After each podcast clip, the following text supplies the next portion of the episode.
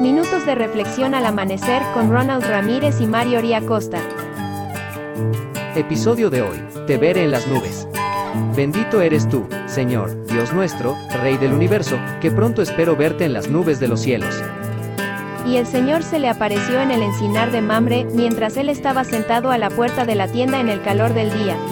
Cuando alzó los ojos y miró, he aquí, tres hombres estaban parados frente a él, y al verlos corrió de la puerta de la tienda a recibirlos y se postró en tierra, y dijo, Señor mío, si ahora he hallado gracia ante tus ojos, te ruego que no pases de largo junto a tu siervo.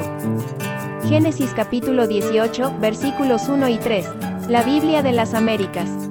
El segundo milagro que acontece en la vida de Abraham fue la visita de los ángeles. A pesar de verlos como un todo es bueno separarlos. Después del pecado de Adán y Eva los ojos del ser humano fueron velados y no es posible ver a los seres celestiales a menos que nuestros ojos sean abiertos. Hemos escuchado de personas que han referido que otros vieron una persona a su lado, aun cuando él mismo ni se percató de ello. En muchos casos para protección nuestra los ángeles pueden hacerse visibles a otros. Ellos son grandes guerreros y no como suelen pintarlos tiernos y frágiles.